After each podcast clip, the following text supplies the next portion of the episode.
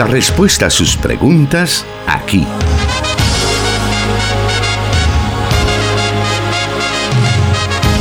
En Solución Bíblica. Comenzamos. Bienvenido a una nueva emisión de Solución Bíblica en este día viernes. Estamos muy agradecidos con nuestro Dios que nos da la oportunidad de estar nuevamente con usted, sabiendo que todas las ocasiones que podemos llegar a través de las diferentes emisoras de radio. Es un privilegio el que Dios nos da, es una oportunidad que tenemos nosotros como radio, nosotros como presentadores de este programa, de poder llegar ahí donde usted se encuentra, en su vehículo, en su casa, en su trabajo, donde sea con el objetivo de que juntos podamos edificar nuestra vida a través de lo que la palabra de Dios dice respecto a las preguntas que semana a semana nos envían nuestros oyentes. Y estas son respondidas a la luz de la palabra de Dios por el pastor Jonathan Medrano, quien ya está con nosotros. Bienvenido, pastor. Gracias, hermano Miguel, y gracias a usted, estimado oyente, que hace el tiempo para acompañarnos ahí seguramente en el tráfico vehicular a esta hora de la tarde. Y qué bien pues que tenemos una oportunidad para aprender eh, del conocimiento de la palabra de Dios con, con nuestra audiencia. Y estamos agradecidos porque ya estamos en contacto enlazados con 100.5 FM Restauración para todo El Salvador, también a través de 540 AM la Estación de la Palabra, 1450 AM Restauración San Miguel y por supuesto desde donde se está generando esta señal, Plenitud Radio 98.1 FM para Santa Ana y Sonsonate, las emisoras de Corporación Cristiana de Radio y Televisión, transmitiendo también a través de internet en el sitio web de elim.org.sb en el apartado de Corporación Cristiana de Radio y Televisión. Ahí puede buscarnos y escuchar cualquiera de las radios que he mencionado y disfrutar del programa Solución Bíblica. A estas emisoras también se unen nuestros hermanos en Guatemala, en el occidente específicamente, en el 89.1 Cielo FM. Gracias por estar ya con nosotros conectados con el programa Solución Bíblica. Muy bien, sin más vamos a dar inicio con la primera pregunta para esta tarde, la cual nos dice así. ¿Por qué Adán y Eva no sintieron miedo o vergüenza para con Dios antes de la caída. Bueno, hay que mencionar que el miedo y la vergüenza son resultados o características evidentes de la pérdida de la inocencia, es decir, de una vida que ha sucumbido ante el pecado. Por lo tanto, es sencillo deducir que Adán y Eva no tenían ni vergüenza ni miedo a Dios porque estaban en, esa condición de pureza, de inocencia. Esa condición, como ya lo dije, fue rota por la llegada del pecado. Es el pecado el que produce un estado de vergüenza. De hecho que la vergüenza, la vergüenza es el resultado general de ser descubierto por una acción cometida que transgrede deliberadamente algo que no era permitido o algo que estaba eh, destinado a no ser eh, hecho por la persona. Entonces cuando una persona es descubierta o cuando una persona hace algo malo, siente una vergüenza eh, bastante profunda, que fue lo que Adán y Eva experimentaron en el momento de desobedecer a Dios. Ellos se avergonzaron de descubrir y de darse cuenta que lo que ellos creían que era una condición de privación de, del disfrute de la vida, se dieron cuenta que al final fue un camino de muerte y que Dios en realidad al, establecer límites sobre ellos, lo único que estaba haciendo era preservándoles la vida. Cuando el pecado entra entonces a la vida del hombre y a la creación, también se rompe la relación con Dios, porque un Dios que es santo, solamente se puede relacionar en esa dimensión de verdad y de santidad. Pero cuando el hombre se esconde, nosotros podemos notar claramente que el hombre se ha manchado de pecado y por lo tanto siente que la luz de Dios, la verdad de Dios, le ilumina de tal forma que eso le genera temor. Eh, siente que está en oposición, sabe de alguna manera, fue consciente Adán y Eva, que estaban en oposición abierta a Dios y eso les causó temor porque sabían que Dios era un Dios santo. Entonces, la razón de por qué Adán y Eva no experimentaron ambas reacciones es precisamente porque estaban en un estado de pureza y de santidad. Pero una vez ellos desobedecen, una vez ellos cruzan la línea, eh, rompen los límites que Dios establece, va a ser la reacción común de los seres humanos eh, a partir de Génesis capítulo 3. Todos los seres humanos experimentamos vergüenza, experimentamos miedos y todas esas reacciones son el producto de vivir en una condición de pecado y en un ambiente que está sometido también al pecado y a la muerte. Eh, respecto siempre a esa pregunta, tenemos otra que se relaciona con lo que nos acaba de estar explicando y es acerca de cuál es la diferencia entre miedo y temor hacia Dios. ¿Es correcto tener miedo hacia Dios o es lo mismo ambas, ambas preguntas o ambas palabras? Bueno, recordemos que el miedo eh, surgió, ¿verdad? Cuando el Señor le preguntó a Adán, Adán, ¿dónde estás? Y en realidad lo que Dios estaba preguntando con eso, con ese interrogante, no era tanto por saber su ubicación geográfica o su localidad. Dios ya sabía dónde estaba escondido Adán y Eva. Curiosamente la pregunta se dirige hacia Adán y en primer, en primer lugar, en primera instancia, siendo él el representante de la humanidad. Entonces Adán respondió que él tuvo miedo. Ese miedo, esa reacción de miedo, eh, describe la posición en la que se encontraba Adán en ese momento, que era de vergüenza y que también era una condición que eh, lo colocaba en una oposición hacia Dios. Entonces, al estar en esa condición de oposición hacia Dios, es donde inmediatamente pues el Señor hace la siguiente pregunta. En Génesis capítulo 3, que es donde se nos narra la, la caída de, del hombre, uno ve la pregunta que el Señor le hace. En el capítulo 3, versículo 9 dice, mas el Señor Dios llamó al hombre y le dijo, ¿dónde estás tú? Y él respondió, oí tu voz en el huerto y tuve miedo porque estaba desnudo y me escondí. Entonces hay varias cosas que podemos encontrar acá. Lo primero es que escucha la voz de Dios y esa voz le produce miedo. Antes de la caída, la voz de Dios le causaba paz, seguridad, tranquilidad a Adán. Pero era porque su naturaleza era semejante a la de Dios. Era una naturaleza de santidad, era una naturaleza de integridad, así como Dios. Pero una vez eh, se violenta o se cruza el límite, lo que se genera es una posición de rebelión. Y eso es lo que precisamente el Señor quiere descubrir detrás de la pregunta, ¿dónde estás tú? Y dice más que el hombre respondió. Bueno, y Dios le dice, ¿y quién te enseñó que estabas desnudo? Es decir, ¿quién te dijo a ti que estabas desnudo? ¿Qué hiciste que te avergüenza tu posición de desnudez frente a mí? Porque siempre has estado desnudo frente a mí.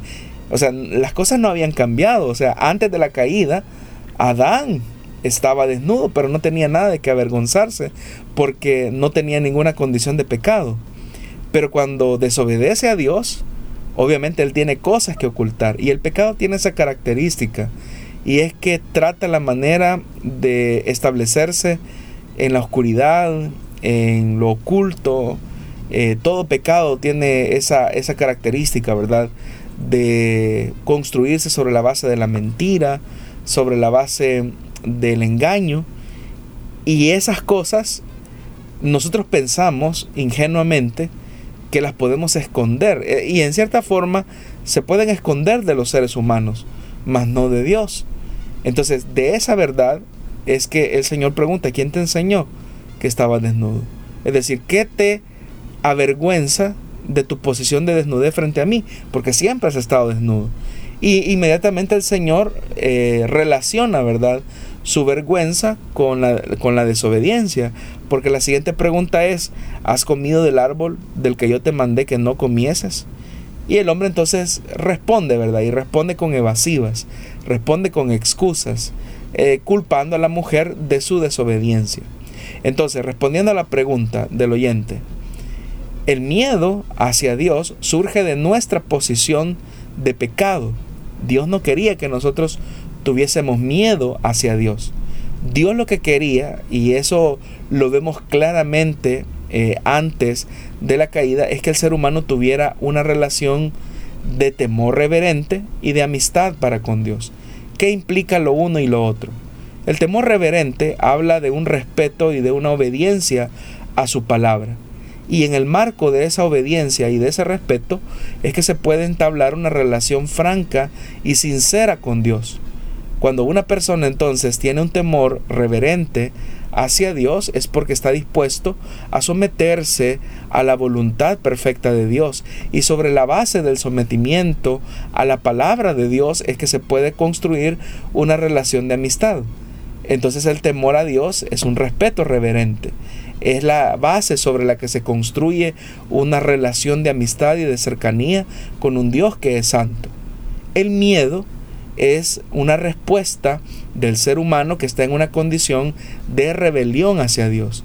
Es decir, eh, y es, es, una, es, una, relación que, que nos aleja de Dios. Es decir, el miedo hacia Dios lo que demuestra es nuestra condición de pecado y por lo tanto el pecado nos separa de Dios. Pero cuando venimos a ser reconciliados por medio de Jesucristo, cuando reconocemos el señorío de Cristo en nuestra vida, en nosotros surge un temor reverente hacia Dios. Es decir, yo ya no temo o a las consecuencias de mis acciones necesariamente como eh, un, un elemento que condicione mi conducta, sino que mi temor hacia Dios me lleva a amarlo al punto que deseo hacer lo que Él espera de mí. Y esa es la lucha de todos los cristianos, porque recordemos que tenemos una naturaleza caída que continuamente se revela a la ley de Dios. Pero la bendición que tenemos a través del nuevo nacimiento es que por medio de la morada del Espíritu Santo podemos entonces tener un temor reverente a Dios al punto que podemos desechar cualquier oferta y tentación que Satanás, el mundo o aún nuestra propia naturaleza caída nos ofrezca. Entonces, el temor hacia Dios es el resultado de un reconocimiento y de un sometimiento al señorío de Cristo. El miedo hacia Dios es la respuesta de alguien que está en una condición de pecado y que por lo tanto esa situación de pecado lo aleja y lo separa de un Dios que es santo. Muy bien, es así como damos inicio a la emisión de Solución Bíblica de este día viernes. Le invitamos para que usted pueda compartir esta transmisión en Facebook Live. Ahí puede vernos, escucharnos, dejarnos su comentario y compartirlo en su muro también para que llegue a más personas este programa y pueda ser de edificación. Volvemos en unos segundos con el programa Solución Bíblica.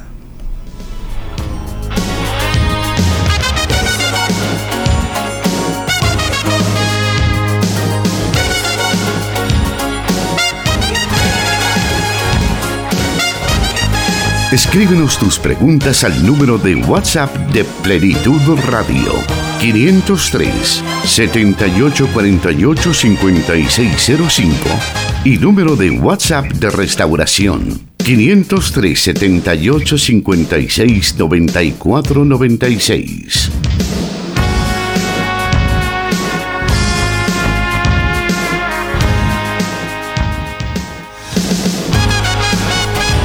Estamos recibiendo diferentes mensajes a través de WhatsApp, sobre todo el WhatsApp de Plenitud Radio 7848-5605.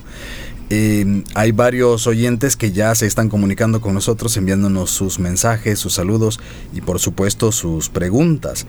Entre ellas nos envía nuestro hermano Alfredo Alvarenga, y ya que estábamos hablando respecto al tema de Adán y Eva, eh, nos pregunta si ellos, si a ellos Adán y Eva se les mandó reproducirse, ¿por qué no tuvieron hijos antes de la caída? Eh, esta primera pareja, nos dice el hermano.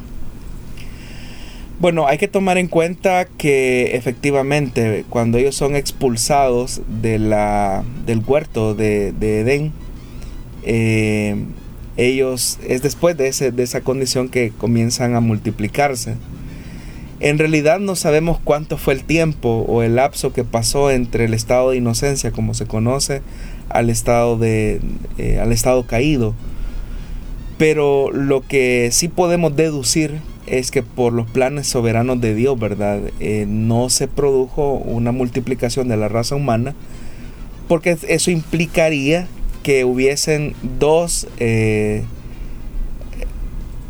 por decirlo así, dos generaciones humanas o dos razas humanas distintas, ¿verdad? Una caída y una en estado de inocencia.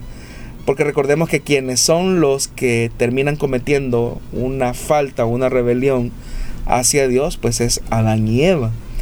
Si hubiese existido una, una descendencia eh, ya en el estado de inocencia, pues eso implicaría que también estos eh, hijos de Adán y Eva hubiesen estado en esa condición, ¿verdad? Completa de inocencia. Y a ellos también se les hubiese ofrecido la tentación eh, de rebelarse en contra de Dios, que fue el ofrecimiento que se hizo en ese momento específico. No obstante, lo que encontramos por el relato bíblico y ya por un plan marcado eh, por parte de Dios es que los hijos que Adán y Eva tienen nacen en la condición de pecado, nacen en una condición caída. Por eso es que vemos a los hijos de Adán y Eva pues ofreciendo sacrificios u ofrendas hacia Dios. Vemos que Abel, eh, por alguna razón que no sabemos cómo llega él a esa, a esa conclusión, seguramente sus padres en algún momento les explicaron que el Señor para, para cubrir más bien su vergüenza, su desnudez, tuvo el Señor que matar, ¿verdad?, unos animales y de esos animales sacar las pieles que al final terminarían cubriendo su desnudez. Ellos seguramente entendieron que ese fue el medio el sacrificio por medio del cual se cubría esa situación eh, o esa condición de pecado.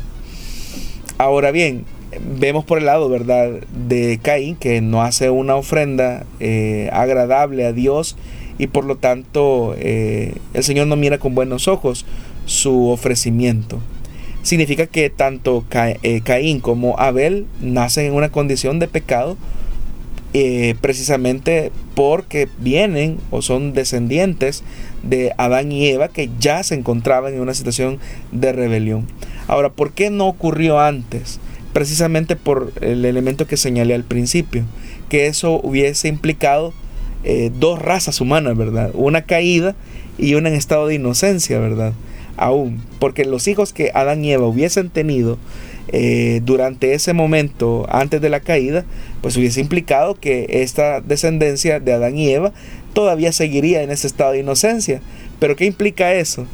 Que esa generación eh, o esos descendientes de Adán y Eva que hubiesen nacido en esa condición de inocencia no hubiesen tenido necesidad del sacrificio de Cristo, ¿verdad? Entonces tendríamos una raza humana que tendría necesidad del sacrificio de Jesús y otra que no tendría porque todavía se conservaría en un estado de inocencia. Obviamente que eso no fue lo que pasó, lo que pasó fue que estando en un estado de rebelión y de pecado, a partir de ahí es que la raza humana se comienza a multiplicar. Y como lo señala el apóstol Pablo en su carta a los romanos, el pecado pasó a toda la raza humana lo que significa e implica que todos los seres humanos a partir de ese momento tenemos una necesidad abierta de Jesucristo. No hay un ser humano, no hay un solo ser humano sobre la faz de la tierra que no tenga necesidad de un Salvador. Esa es la razón que explica por qué eh, Adán y Eva no tuvieron descendientes antes de la caída, porque eso hubiese significado que hubiese habido una generación de seres humanos que no hubiesen tenido necesidad del sacrificio vicario de Cristo.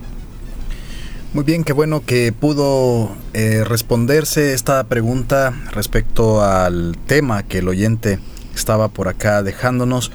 Y bueno, vamos a continuar con la lista que tenemos para ahora y la siguiente pregunta dice así.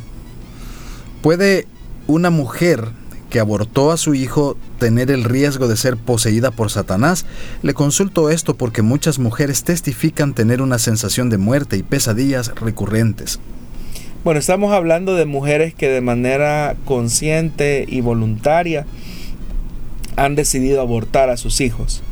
Si es esa la condición, eh, el aborto en esa condición obviamente que expone a una mujer a una posible posesión. No estoy diciendo que una mujer que aborte eh, necesariamente lo hace o va a quedar poseída. Lo que estoy diciendo es que entra en un espacio de riesgo por medio del cual Satanás puede aprovechar ese espacio de muerte que esta mujer ha propiciado pues para llegar a ese punto. Y efectivamente lo que él o la oyente señala con respecto a que las mujeres que han abortado de manera intencional, eh, de manera voluntaria, consciente, una de las secuelas, de las muchas secuelas que quedan en la vida de las mujeres, es que tienen pesadillas recurrentes y una sensación de muerte constante por mucho tiempo.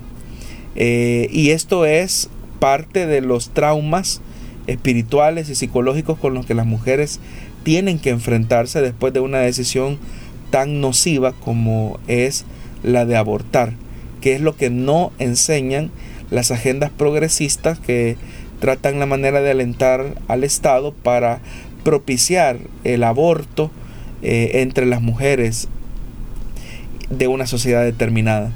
No, son, no, no se muestra ¿verdad? este tipo de consecuencias o elementos. Lamentablemente, por la idea ¿verdad? que se cree de que hay un, hay un empoderamiento hacia la mujer cuando toma control de su propio cuerpo y decide lo que va a hacer con la vida que se está gestando en el vientre, se cree que esa es una idea progresista. Sin embargo, lo que los estudios demuestran es que en países donde se ha legalizado el aborto hay un mayor índice de suicidio en mujeres que valiéndose de estas flexibilidades legales que ofrecen los gobiernos o el Estado, han terminado pues en profundas condiciones de depresión y de tendencias suicidas al punto que su vida pues ya no vuelve a ser la misma. Pero esos estudios tratan la manera de ser ocultados por estas agendas que muchas veces eh, auspiciadas por eh, asociaciones feministas radicales tratan la manera de eh, ocultar a toda costa porque no muestran a las mujeres las consecuencias emocionales, psicológicas y espirituales que hay detrás de una decisión como esta. Aparte de las secuelas de, en la salud que quedan en una mujer. Vamos a hacer una nueva pausa en estos momentos y le invito a que pueda escribirnos en la transmisión de Facebook Live, también a través de WhatsApp, porque en unos momentos daremos a conocer a algunos de nuestros oyentes que están contactándose con nosotros por esos medios. Volvemos en breve.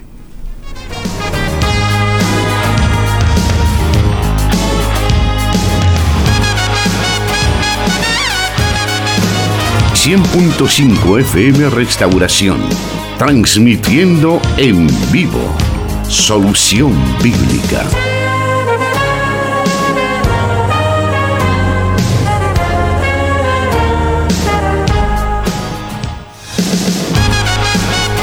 Estamos transmitiendo a través de las páginas de Solución Bíblica, también a través de Plenitud Radio y Misión Cristiana Elim Santa Ana haciéndonos sus preguntas. Nosotros estamos interesados en conocer cuáles son y sobre todo qué es lo que la palabra de Dios dice en cada una de esas situaciones. Vamos a la siguiente pregunta para esta tarde y dice así. ¿Un cristiano que no ha sido bautizado en el Espíritu Santo será salvo? Bueno, en otros programas hemos hablado que el bautismo en el Espíritu Santo es una gracia o un don de Dios para el creyente es decir, después de su conversión. El bautismo en el Espíritu Santo no es un requisito de salvación, porque en todo caso no existe un solo ser humano que pueda eh, tener eh, este don, porque dejaría de ser don si fuera algo que el ser humano poseyera. Entonces, no, lo que sucede es que hay creyentes que deciden recibir esta, este don, esta capacitación de Dios, y otros que no, pero no está en juego su salvación porque lo tenga o no lo tenga. En la historia del cristianismo han habido eh, muchos creyentes que no fueron bautizados en el Espíritu Santo, sin embargo fueron auténticos hijos de Dios, que dejaron un legado importante para el cristianismo y el mundo en general. Obviamente que la capacitación del Espíritu Santo lo que hace es dar toda esa potencialidad que el creyente necesita para ser efectivo en la labor evangelizadora. Pero en ningún momento el ser bautizado en el Espíritu Santo es una condición de salvación. Todos sabemos que la salvación es un don de Dios que se recibe únicamente por gracia, así como el bautismo en el Espíritu Santo. No hay nada que el ser humano pueda hacer o tener para recibir la salvación. La salvación solamente es el resultado de la gracia manifestada por medio de Jesucristo a los hombres. Es lo que el apóstol dice, por gracia ustedes son salvos. Muy bien, haremos otra breve pausa y vamos a regresar con más preguntas acá en el programa Solución Bíblica.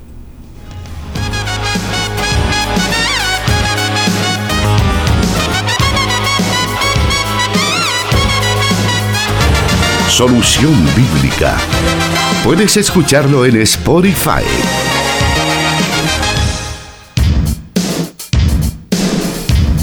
Spotify y SoundCloud son las plataformas donde usted puede escuchar este programa en su formato de podcast y así poder revisar todos los que se han transmitido hasta la fecha, todos los programas que tenemos eh, o que se han transmitido en vivo están en esas plataformas para que usted pueda buscarlos, pueda agregarlos a sus listas de reproducción y así poder seguir aprendiendo de lo que la Biblia dice respecto a las diferentes preguntas que recibimos semana a semana. Algunas de ellas son preguntas bíblicas, son preguntas referentes a situaciones específicas de la vida cotidiana, pero la Biblia tiene algo que decir siempre, en cualquier circunstancia, para podernos guiar en esta vida y guiarnos a hacer la voluntad de Dios. Vamos a seguir adelante con otra de las preguntas que tenemos para hoy, y esta dice así. Recientemente nos enteramos que nuestro hijo de 15 años está consumiendo pornografía. Como padres cristianos, ¿cómo podríamos ayudar a nuestro hijo? Bueno, es importante resaltar la preocupación que tienen los hermanos al darse cuenta que su hijo está consumiendo material altamente nocivo, no solamente para su desarrollo mental y psicológico, sino por las enormes afectaciones espirituales que, y secuelas que deja la pornografía en la vida de un hombre en formación, como es el caso de este muchacho de 15 años. Una de las cosas que es importante dentro de la crianza con los hijos es aprender a desarrollar una comunicación efectiva. Cuando hablo de comunicación no me estoy refiriendo a que usted se va a sentar con su hijo a regañarlo, y a tratar la manera de imponer sus convicciones en la vida de ese muchacho. Más bien lo que se busca es un modelaje y la comunicación efectiva trata la manera de crear puentes de entendimiento por medio del cual eh, los padres puedan acercarse al corazón de su hijo. Eso es algo que no se consigue tan rápidamente eh, por la vía del regaño es importante entonces que al darnos cuenta de que nuestro hijo que ha caído en una situación como esta, pues podamos brindarle la confianza necesaria para que él pueda expresar la razón o las condiciones, ¿verdad? Por medio de las cuales él ha incurrido en esta mala práctica. Muchas veces quizás el consumo de este material, como ya lo dije, nocivo para el crecimiento psicológico de una persona puede obedecer más por una cuestión de curiosidad, puede obedecer incluso por una cuestión de presión de grupo, puede ser incluso una conducta que a lo mejor entró de manera tan inofensiva aparentemente a nuestro hogar a través de un consumo de material eh, de entretenimiento que uno considera que tiene escenas subidas de tono, pero que a lo mejor despertaron la curiosidad o el deseo de ir más allá de nuestros hijos. Entonces, lo primero que usted tiene que hacer, lo que tiene que hacer con su esposa, eh, es sentarse con él y hablar con franqueza y con confianza. Permitirle a su hijo que pueda expresarse y, que él pueda eh, incluso trasladarle las preguntas necesarias. Porque repito, no necesariamente el consumo de este material pornográfico obedece necesariamente a que ya su hijo tenga un hábito. Puede ser que tenga una curiosidad, puede ser que esté cediendo a una presión de grupo, o pudiera ser, ¿verdad? Que ya esté en un hábito eh, bastante repetitivo dentro de su diario vivir. No, no lo sabemos, pero eso solamente es posible en la medida en que nos acerquemos en confianza. Una vez hayamos hablado, eh, nos hayamos ganado la confianza de nuestros hijos y hayamos construido puentes de entendimiento para llegar al corazón más que a la mente de, ellos, eh, podemos comenzar a sentar las primeras verdades. Es decir, hablar sobre un tema tan sensible como la sexualidad. Y de mencionar a nuestros hijos, ¿verdad?, cómo el consumo de material pornográfico puede generar eh, laceraciones en la conducta a largo plazo en la vida de este muchacho. Decirle que la masculinidad o la hombría no está definida por lo que ese material explícitamente enseña hoy en día, especialmente cuando este está disponible al alcance de un clic. Lamentablemente muchos jóvenes, especialmente los varones, se están creando un concepto de masculinidad o de hombría o incluso de su sexualidad a partir del consumo de material pornográfico. Ahí es donde entra la función de un padre responsable que modele el mensaje de Jesús en su propia vida y le enseña a su hijo a entender, a ayudarle a entender que todo lo que se ve ahí, todo lo que se, lo que se proyecta en la pornografía no es real, no es cierto y, lejos de eso no proyecta las verdaderas consecuencias que hay detrás de toda esa producción que es un artificio maligno que trata la manera de destruir por completo la sexualidad, en este caso del hombre. Entonces, primero, cree lazos de confianza, lazos de entendimiento. Segundo, hable a su hijo de los elementos nocivos y destructivos que pueden eh, generarle a su vida el consumo de este material. Y un tercer elemento, si usted considera que hay una incapacidad o si usted percibe que usted tiene límites eh, así, eh, para manejar el tema, lo recomendable es que usted refiera a su hijo la ayuda de un guía espiritual, porque estamos hablando que el consumo de este material tiene afectaciones espirituales.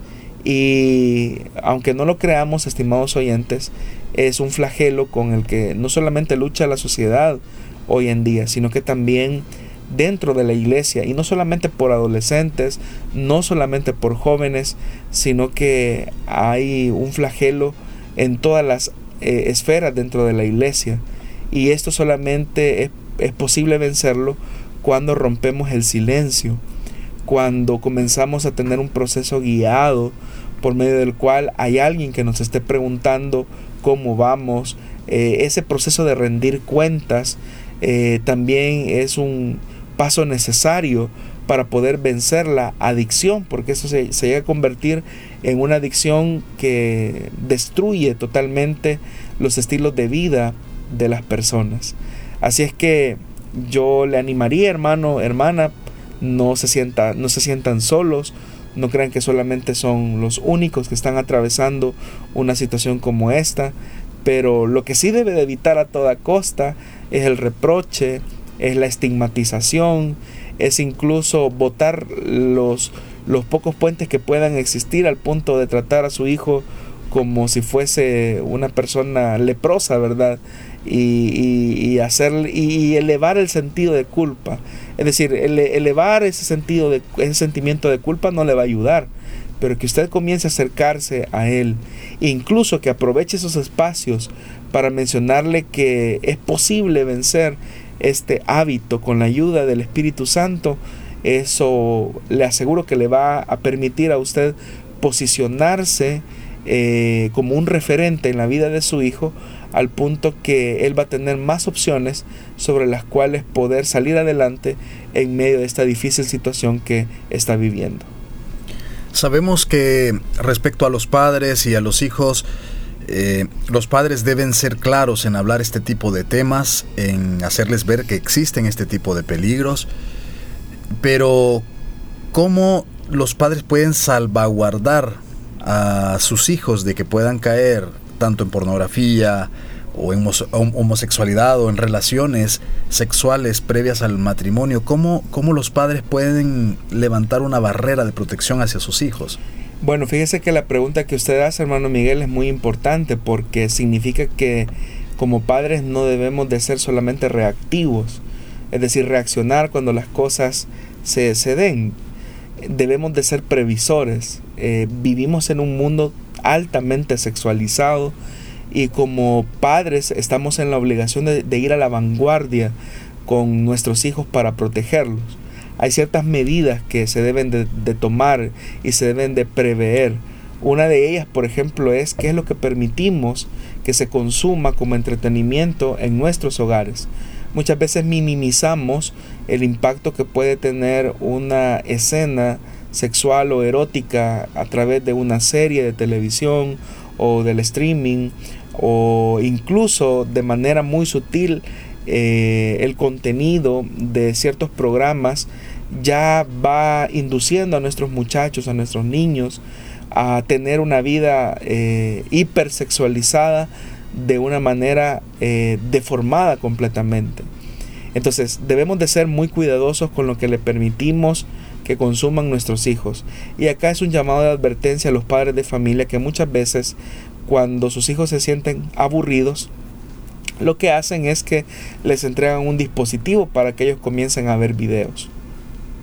Y a veces eh, hacer ese tipo de cosas, aparte que está comprobado científicamente, que aquellos niños o niñas que tienen un apego excesivo a, las, a estos dispositivos tecnológicos, tienden a inhibir los, los procesos de aprendizaje que son necesarios en la primera infancia. Eh, hay muchos estudios que demuestran que aquellos niños que no tuvieron un apego a dispositivos tecnológicos tuvieron el desarrollo y la habilidad de desarrollar de manera más efectiva los procesos de aprendizaje que son necesarios durante la primera infancia, que aquellos que tuvieron una dependencia de estos dispositivos y que de alguna manera eh, sus procesos de aprendizaje se volvieron muy eh, lentos. Y uno podría decir, bueno, que mayor tecnología, mayor aprendizaje. Los estudios demuestran lo, opuesto, ¿verdad? Especialmente cuando hay un apego excesivo a estos materiales o a estos dispositivos tecnológicos. Entonces, lo primero es ser previsores. La pornografía va a llegar a tocar la puerta de todos nuestros hogares. Entonces tenemos que anticiparnos. Y una forma de anticiparnos es la prevención. No es lo mismo la medicina eh, ya paliativa que aquella que es preventiva. Entonces tenemos que tener cuidado con eso. Y un segundo elemento es que nosotros tenemos que hablar con nuestros hijos abiertamente acerca de la sexualidad. Tenemos que hablarles a ellos con la verdad. La sexualidad es un don de Dios. Dios nos dio el don de ser hombres en el caso de los que somos hombres, y a las hermanas o a las mujeres Dios les dio el don de ser mujeres. Entonces, en el hogar, el padre y la madre juegan un papel importante porque ocupan un valor eh, de modelaje eh, insuperable. Entonces, cuando un hombre asume su papel y refleja la hombría de Jesús, eso tiene un importante poder de influencia sobre los hijos que los va a marcar por el resto de sus vidas. Entonces lo importante es que aprendamos a modelar eh, nuestra sexualidad conforme al modelo bíblico. Y eso parte pues porque no nos dejemos absorber por la cultura, no les enseñemos a ellos machismos ni micromachismos, sino que modelemos eh, la imagen de Jesús en el caso de los que somos hombres, en el caso de las que son mujeres, son llamadas a modelar la feminidad bíblica con sus hijas. Eso van a ser barreras que van a ir modelando su conducta a largo plazo. Muy bien. Vamos a una nueva pausa, tenemos tiempo aún para poder responder más preguntas que hemos recibido en nuestra cabina de radio. Volvemos en unos segundos.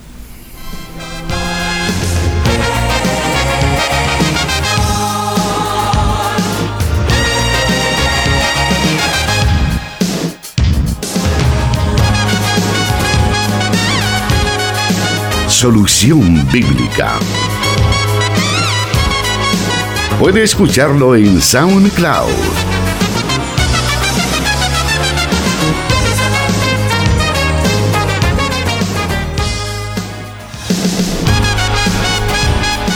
Bueno, seguimos adelante con el programa de esta tarde en esta emisión de día viernes. Agradecidos con usted por estar siempre escuchándonos. Como decimos, a veces es muy estresante a lo mejor estar conduciendo en día viernes entre las 5 y las 7 de la noche, quizás son los picos más altos de, del tránsito, pero qué bueno que usted aprovecha esos momentos para poder aprender de la palabra de Dios. Gracias por estarnos sintonizando en su vehículo. Vamos a una siguiente pregunta que nos han enviado y esta dice así. ¿Cómo puede saber un cristiano que ha recibido don de continencia? Y dedicarse al Señor? Bueno, en primer lugar es importante que hablemos qué es el don de continencia, porque hay personas que consideran que el don de continencia es una anulación sobrenatural de los impulsos sexuales que Dios mismo colocó. Entonces, lo primero que tenemos que decir es que eso no es el don de continencia.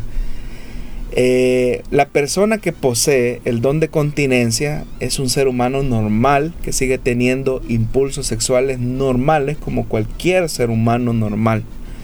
El don de continencia tiene que ver más que todo con una resolución y una convicción que Dios coloca eh, en el corazón de una persona para dedicarse completamente eh, de lleno al servicio de la obra de Dios. Eh, esa capacidad o esa capacitación solamente se puede recibir por parte de Dios. El apóstol Pablo escribiendo su carta a los Corintios en el capítulo número 7, la primera carta del apóstol Pablo, eh, en el capítulo 7, versículos número... Vamos a leer el versículo número 6, dice, mas esto digo por vía de concesión, no por mandamiento Quisiera más bien que todos los hombres fuesen como yo, pero cada uno tiene su propio don de Dios, uno a la verdad de un modo y otro de otro. Pablo está diciendo que se puede servir a Dios tanto casado como soltero. Pero dice el versículo número 8, digo pues a los solteros y a las viudas, qué bueno les fuera quedarse como yo. Y esto Pablo se refiere eh, como una concesión, no como un mandamiento. Y dice, bueno fuera que se quedaran como yo. Pero si no tienen don de continencia, cásense. Pues mejor es casarse que estarse quemando. Es decir, si a una persona le es difícil poder eh, contener sus impulsos sexuales y dedicarse de lleno al servicio de la obra de Dios, entonces que se case, dice Pablo. Usted no puede servir a Dios como soltero, sino que debe de servir a Dios como casado.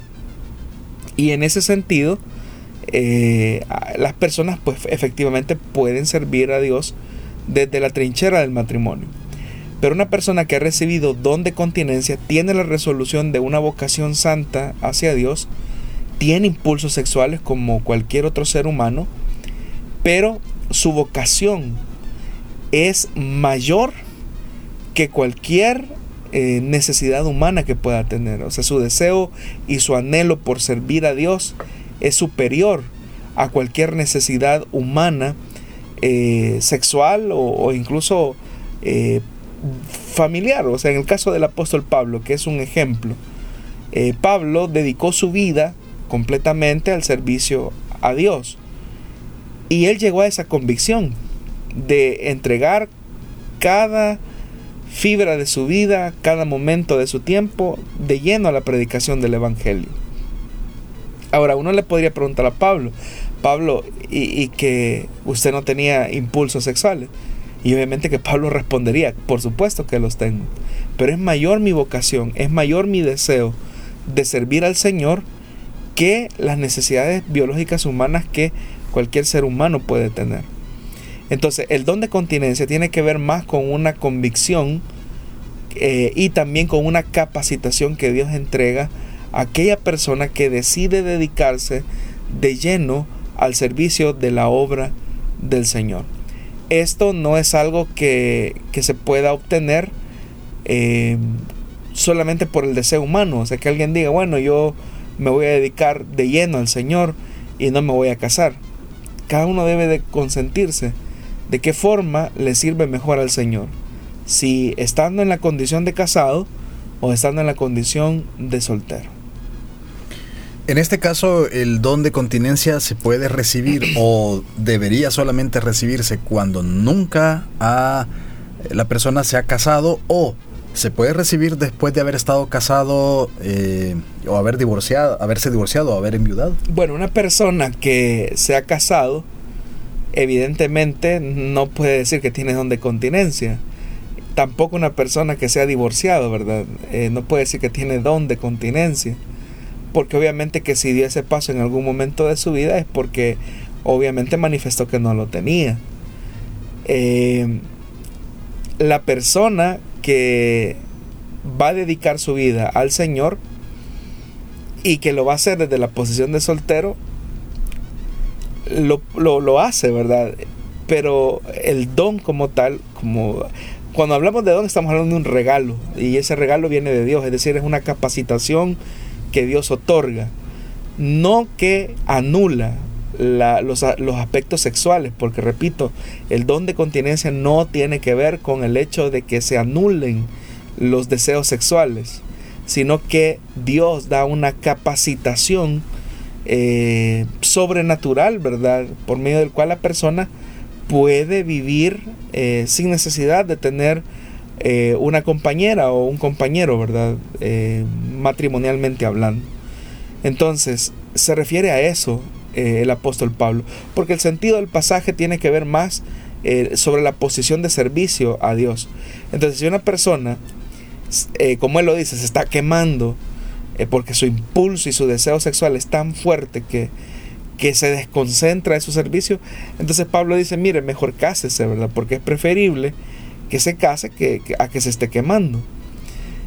Pero una persona no, debe de llegar a una resolución a la ligera y decir, bueno, yo creo que tengo don de continencia y me voy a dedicar completamente a Dios.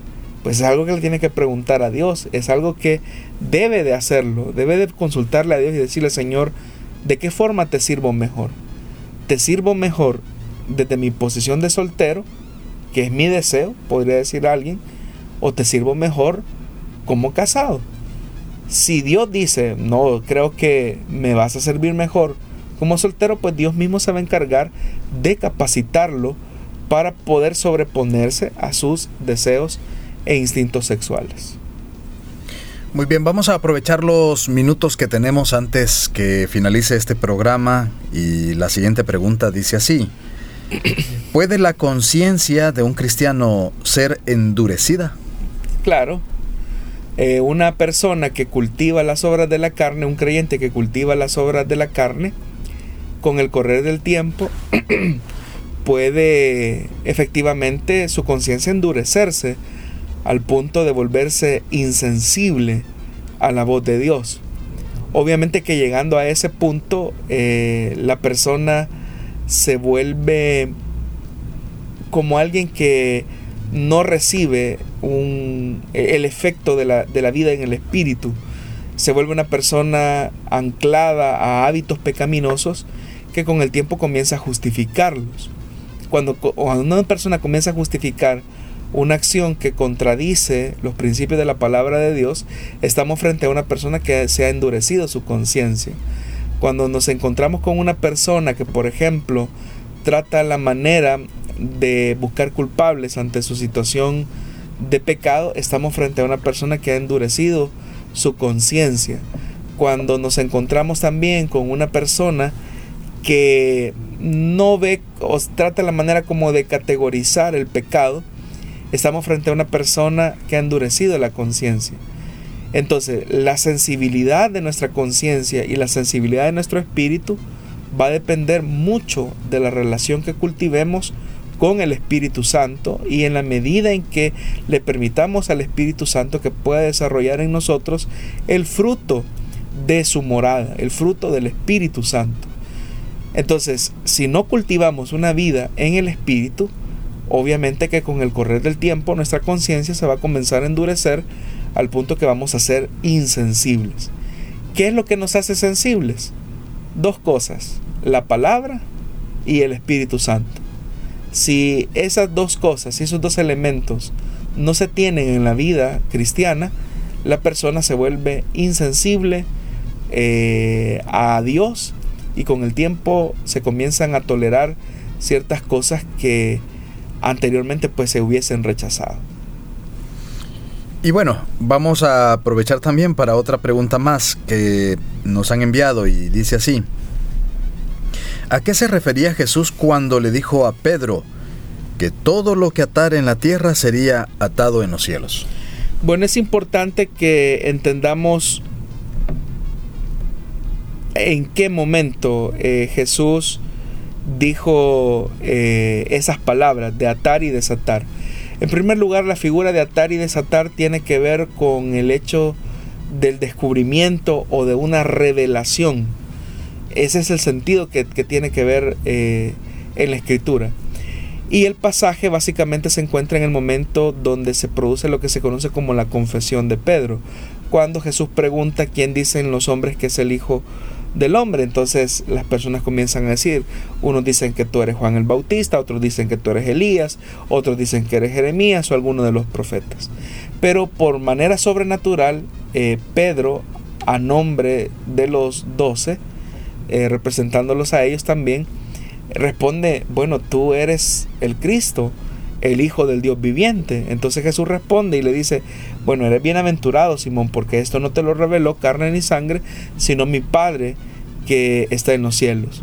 Y entonces vienen las palabras de Jesús. A ti te digo que todo lo que atares en la tierra será atado en los cielos, y todo lo que desates en la, en la tierra será atado en los cielos. Entonces, ¿a qué se refería? Eh, esa expresión que Jesús estaba añadiendo ahí?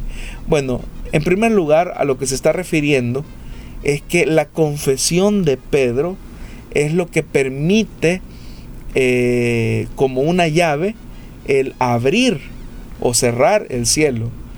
Esa confesión de tú eres el Cristo, el Hijo del Dios viviente, esa confesión que nace de una revelación del Padre que nace del corazón de una persona por medio de la fe es lo que permite que una persona llegue a la presencia de Dios. Una persona obviamente que rechace esta verdad, pues obviamente que eh, está en una condición en donde esa revelación no se ha abierto a él y por lo tanto eh, está cerrado completamente para esa persona esa posibilidad de salvación y por lo tanto está en una condición eh, está atado, ¿no? no puede acceder a la vida del reino de Dios. Esa es una interpretación. La otra interpretación es que tiene que ver con el tema de la evangelización. Pedro, esa verdad que el Padre te ha revelado, te va a permitir también abrir eh, el mensaje a todos aquellos que todavía no eh, saben esta verdad y esa solamente va a ser posible por medio de la predicación de la palabra. De tal forma que la predicación de la palabra eh, se convierte en esa llave que abre ese paso a la vida eterna, es por la predicación de la palabra. Y eso es lo que encontramos en el libro de los Hechos de los Apóstoles, cuando vemos a un Pedro que abiertamente pues está hablando acerca de Jesucristo como el Hijo de Dios. Eh, aunque no se tiene toda la comprensión de lo que había sucedido semanas antes, cuando se produjo la muerte del Señor, pero sí hay una verdad, y es que Cristo era el Mesías prometido para Israel y por lo tanto la salvación que desde el Antiguo Testamento se venía anunciando, que llegaría con el Cristo o con el Mesías. Ahora Pedro sabe esa verdad, sabe que no es simplemente un Mesías eh, como lo entendía el judaísmo del siglo I, sino que es el Hijo del Dios viviente. Tiene que ver con no solamente con un tema como lo entendía el judaísmo de adopción, sino que tiene que ver con un tema de filiación. Jesús es el Hijo de Dios. Entonces, por ser el Hijo de Dios, solamente en Él hay salvación. Y en ese sentido es que eh, más adelante también el Señor le dice, y a ti te daré las llaves del reino de los cielos, y todo lo que atares en la tierra será atado en los cielos, y todo lo que desatares en la tierra será desatado en los cielos. Entonces mandó a sus discípulos a que nadie dijesen que Él era Jesús el Cristo. O sea, vemos que el tema de la revelación, de la llave, de la potestad, tiene que ver con la persona de Jesús y con quién es Jesús para los hombres. Muy bien, hemos escuchado todas estas respuestas a las preguntas que usted nos envía cada semana. No dudamos que este día tenemos nuevas preguntas, las cuales serán respondidas en la mayor brevedad posible, pero por ahora tenemos que despedir el programa. Siempre agradecidos con usted, Pastor Jonathan, por darnos estas respuestas. Gracias a usted, hermano, por acompañarnos en este programa y, a los oyentes también que nos abren el espacio para poder llegar a ustedes donde quiera que se encuentren. Si Dios nos lo permite, estaremos con usted la próxima semana en nuestras emisiones de martes y viernes a las 5 de la tarde en vivo, hora de El Salvador.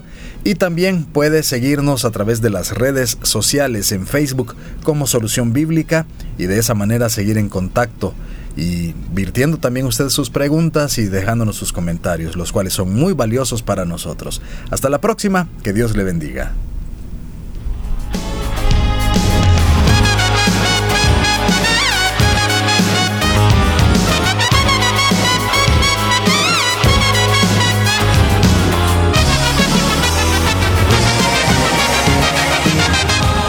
Dios da la sabiduría y el conocimiento. Solución Bíblica. Hasta el próximo programa.